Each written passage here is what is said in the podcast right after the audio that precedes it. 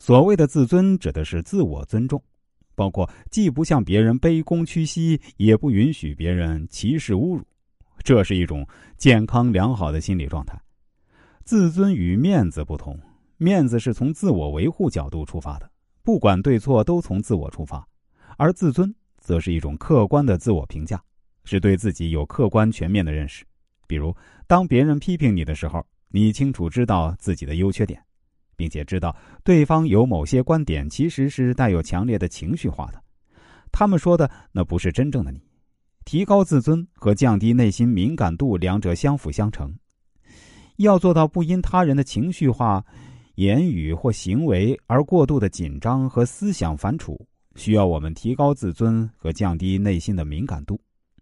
其实啊，关于这一点，我认为简单来说就是拥有被讨厌的勇气。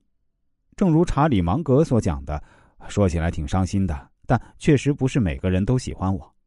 当过分在于他人想法时呢，不妨用这句话调侃一下自己。第三，降低心理预期，将大目标拆分为小目标，立即行动。在做一件事时，内耗严重的人经常会跟自己的想法做斗争，而在这种自我博弈中花费的时间越久，就越痛苦，越会失去行动的勇气。很多时候，出现这种情况的原因与心理预期过高、目标大、实现目标需要的时间长等有关。为什么这些因素会导致内耗呢？